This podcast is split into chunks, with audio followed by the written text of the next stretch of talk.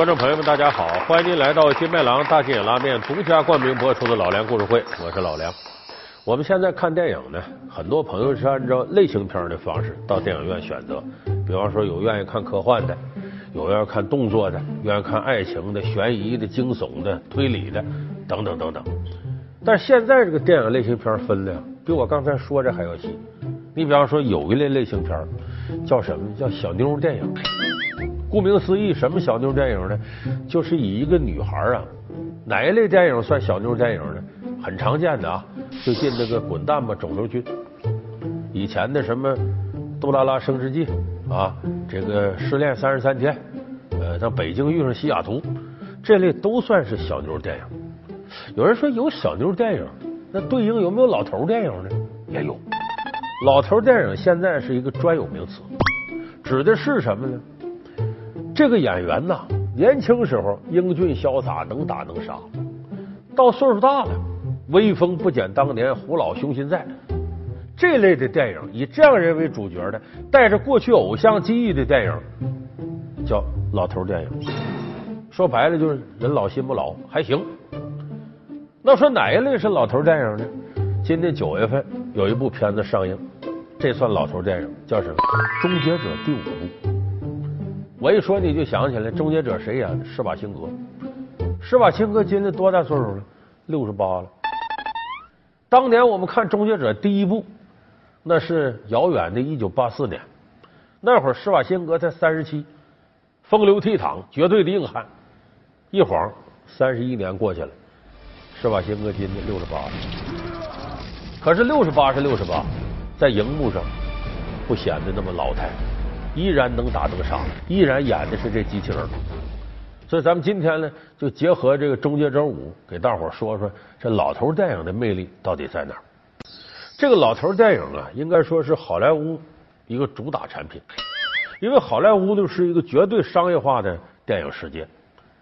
一开始呢，好莱坞拍某一部动作电影，哎火了，好莱坞这些人就琢磨了，咱得把它吃干榨净了。这剩余价值还在呢，咱一部接一部拍续集。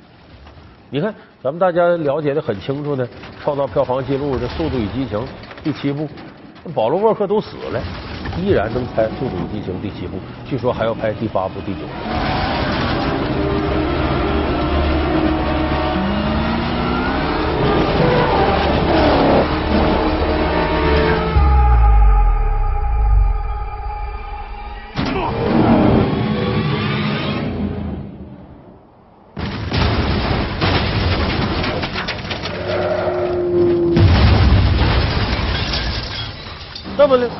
有的呢是时间跨度太大了，你没法再用原来的主演了。你像零零七系列，这都换了五六任詹姆斯邦德了。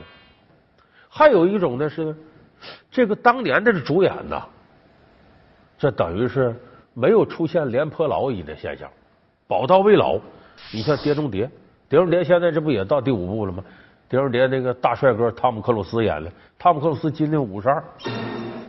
哎，就是在时间跨度不大的情况下，依然用原先那个主演，为什么大家对他的印象还记得很清楚？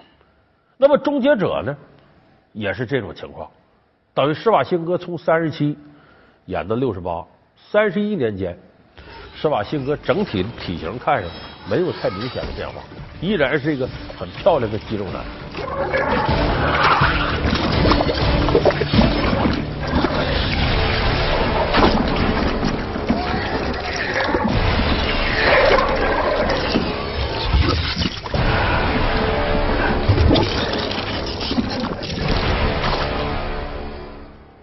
那么这个《终结者五》，咱们很多电视机前观众朋友有的都《终结者一》是什么都忘了，这是个科幻电影，什么意思呢？当年的起点是啊，就说这未来世界，这人类跟机器人呢掐起来，为什么呢？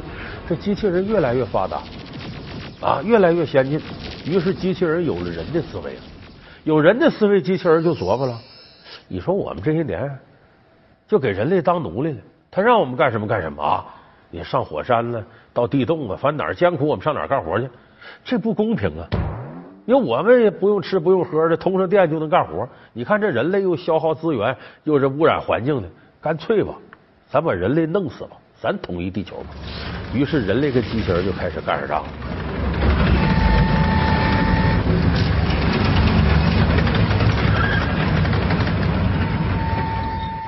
但是呢，机器人呢没有占到上风，为啥？毕竟这机器人是人设计的，人顶级的智慧啊，这机器人还学不会。尤其有几个领头的大智慧的人物，机器人干不过他们。但机器人也聪明，哎，我干不过你，我想个办法。什么办法呢？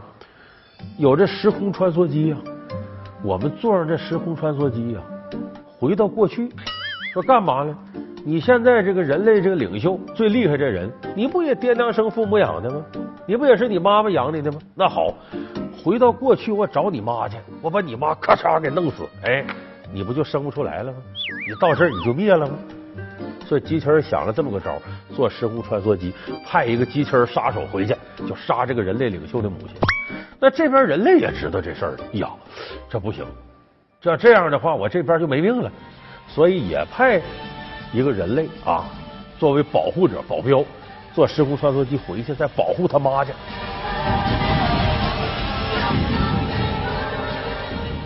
所以这就是杀他妈和保护他妈的一个故事。那么机器人这边派谁回去了呢？一个顶级的机器人杀手，就施瓦辛格演的，他就叫终结者，意思在这儿把他母亲咔嚓弄死，这边所有事都终结都 over 了，就这么一个情节。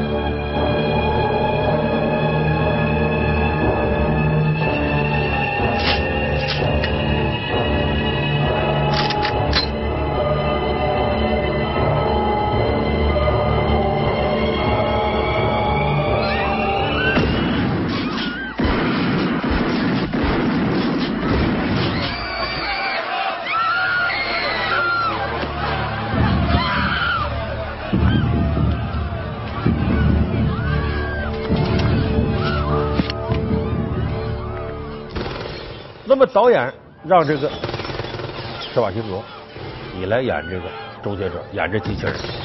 施瓦辛格不愿意，说：“你看我这长得也算啊，这个有模有样的，是吧？一身肌肉，挺漂亮的，健美冠军。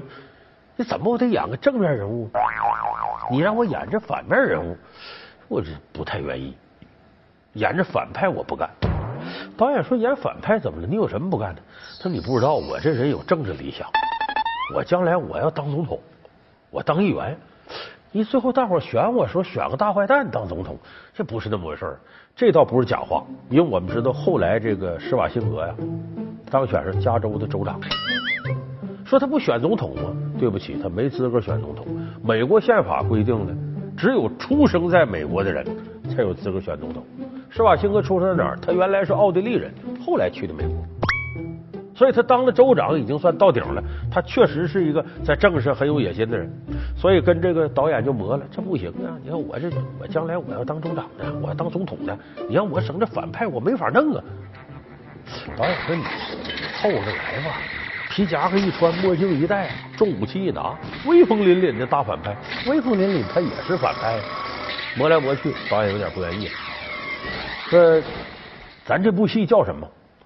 施瓦辛格说：“叫终结者呀，那你演谁呀？啊，我演的终结者，这不还是这吗？你是这里的第一主角，你还不满意？你还怎么着？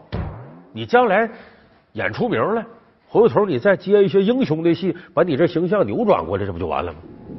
哎，施瓦辛格一想，可也是啊，因为那个时候三十七岁的施瓦辛格刚刚从健美行业转到电影界，就是一般有成名二十多岁，他三十七岁的时候还没什么名气。当然，那个导演当时也没什么名气。那导演是谁呢？詹姆斯·卡梅隆，就是《泰坦尼克号》《阿凡达》的导演。他俩当时都没啥名气，哎，俩人凑在一块儿弄出这么一部电影，一下子《终结者》就火了。那么到了《终结者》第二部的时候呢，导演还真按照他这意思来了。你不是觉得反派影响你形象吗？这么着，到第二部的续集的时候，就改成了这施瓦辛格演的终结者被人类感化。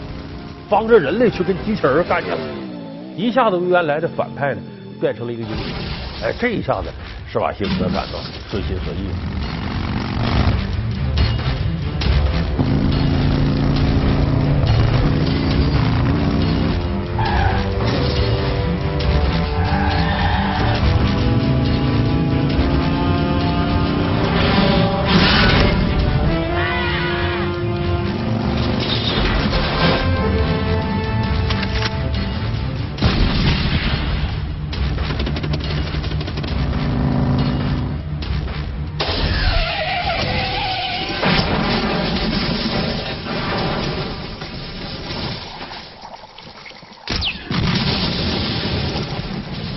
这终结者的故事呢，就这么来的。有人说现在拍到第五部了，那这施瓦辛格这肌肉啥倒没问题，这机器人他可跟人不一样。为啥？人会老的，机器人不会老啊。哎，为了适应现在施瓦辛格这面相，因为现在他六十八岁了，你这皮怎么抻也抻不到三十七岁的程度。所以这次《终结者五》呢，呃，用了一点高科技，就设计成什么呢？说机器人上面那层皮也是随着年龄会老的，所以由原来那个非常冷酷、很酷的杀手，改成了一个大叔的形象。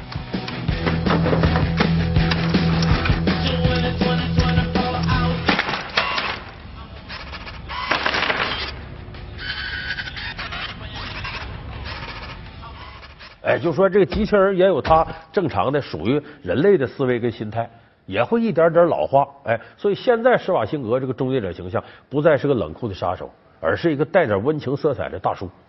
老梁故事会终结者施瓦辛格和他的老头电影。老梁故事会是由金麦郎大金野拉面独家冠名播出，所以到演到现在呢，咱们说这个老头电影啊，魅力不减。为什么魅力不减呢？原来崇拜施瓦辛格的，肯定接着看这电影。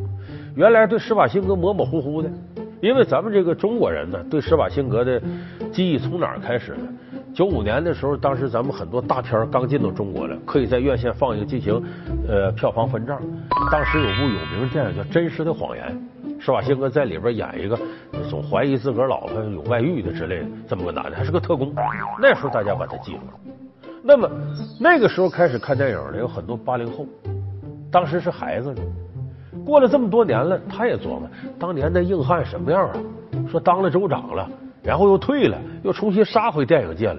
他想再看看，就人都有好奇之心，还有一部分人带着偶像崇拜情节，所以有这样心理的人进电影院看施瓦辛格的电影来贡献票房，甚至还有人用这个呢把这个生意做大了。什么做大了？咱们知道有一部片子叫《敢死队》。现在是正拍第四部的，已经上映了一二三了。这敢死队里边是一堆这样的老头，这些人是什么人呢？一伙荧屏上的硬汉，全是有名的打打杀杀的。像李连杰这典型的，你像这个刚才我说这个史泰龙，我们可能现在年岁大点的观众朋友更熟悉他，那出了名的硬汉。这会儿让史泰龙给弄一块儿了，拍这个敢死队，他用的也是这个心理。就我们要一个人，你可能代表不了你那时代记忆，你没看过我这里头这么多硬汉，你看看，这当年肯定必有一款适合你，你肯定至少有一个人是你的偶像。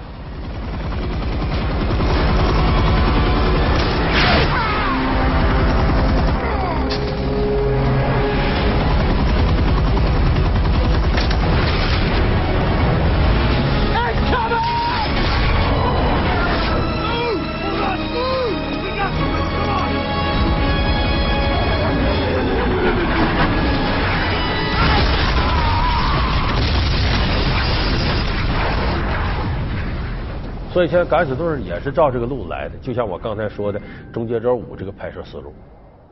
那么，按照这个标准呢，有的人说，要是真有些小鲜肉演的好，何必还看这些老头呢？哎，这就是动作电影里头为什么有这么多老头出现。老头电影怎么出现呢？小孩要争气就用不着老头，因为这个长江后浪推前浪啊，前浪一定得给拍死到沙滩上，是一定的。他没给拍死，说明啥？后浪没上来。就说明后来的硬汉电影动作巨星还没出现。你现在想一想，就这些年来我们看的外国电影，说好莱坞里边有没有说能像当年史泰龙、施瓦辛格、像李连杰那样打打杀杀特厉害的二十多岁的动作巨星？你们想想有没有？没有。就正因为后继乏人，这些老家伙再出来，还带着大家。对这个那个年代的印象，同时又有这个动作电影这些非常好看的东西，这大家才捧他。因为小鲜肉不给力，这些老家伙依然能呼风唤雨。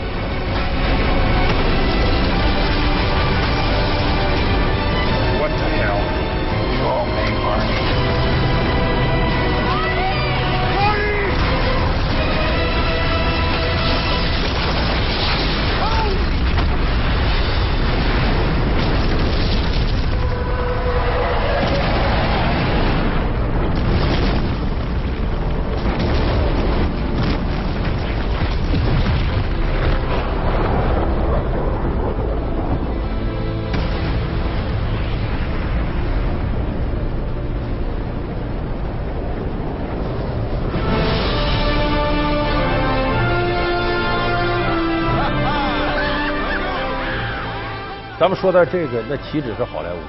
咱们说说我们中国特有的功夫电影，也面临这问题。你看功夫电影，说功夫巨星是谁？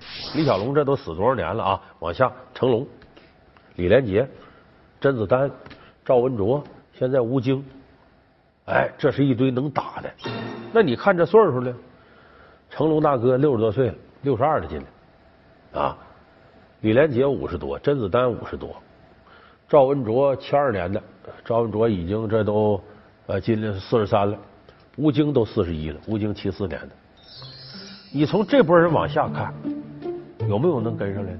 就现在没有哪个男演员说我能跟这个吴京啊、李连杰呀，跟这些人一样武打巨星？没有了。为什么没有了呢？这里有多种原因。头一个原因是什么呢？用不着吃苦了。成龙拍电影的时候，李连杰拍电影的时候，那叫硬桥硬马，真刀真枪。你想拍的好看，那就得真打。你像李连杰当初，咱们看《少林寺》里边，经常是镜头不间断的给他练功，就是展示一下人这是真功夫。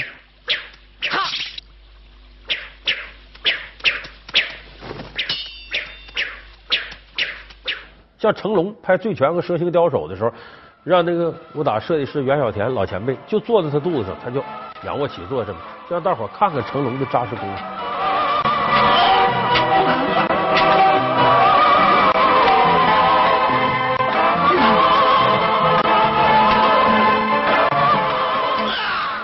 那为什么现在说这没了？一个重要原因是没有人愿意吃这苦，而且电脑特技特别发达。我这电脑特技一上去，不会打的也会打了。你看现在多少人都能演武打片了？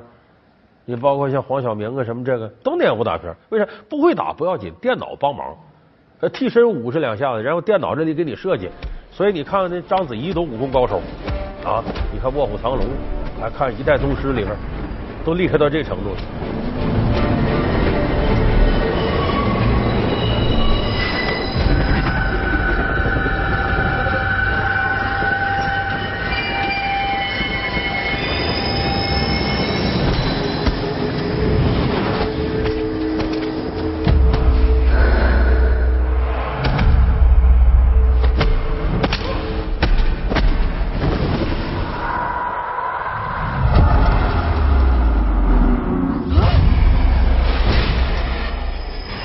说你也用不着吃苦了，现在这个高科技呢，就把你弄成武打高手了。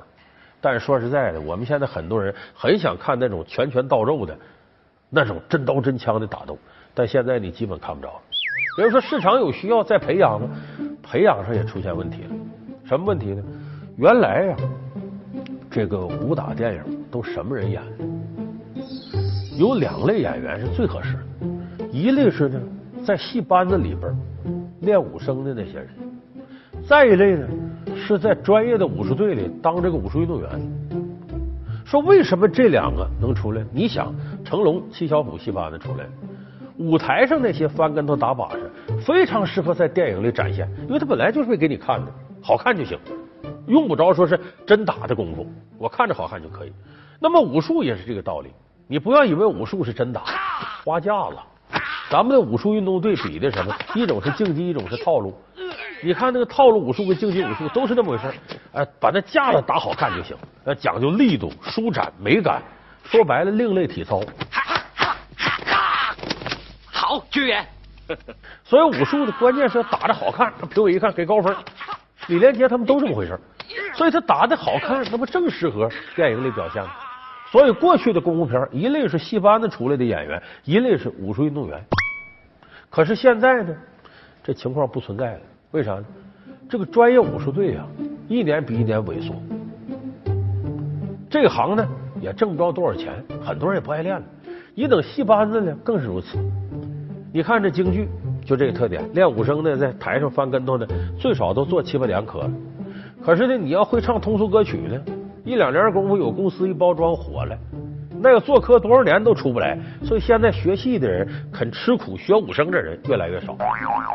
有人说，那有的人不是那样，不还有这些民间练武的，最后保镖有什么噼里啪啦打出来那个吗？这一点实在对不起，练真功夫的人绝大多数不会演戏，所以我们说，现在这种硬汉电影严重的后继乏人，反而是能打能演的还是那些老前辈，这些老家伙。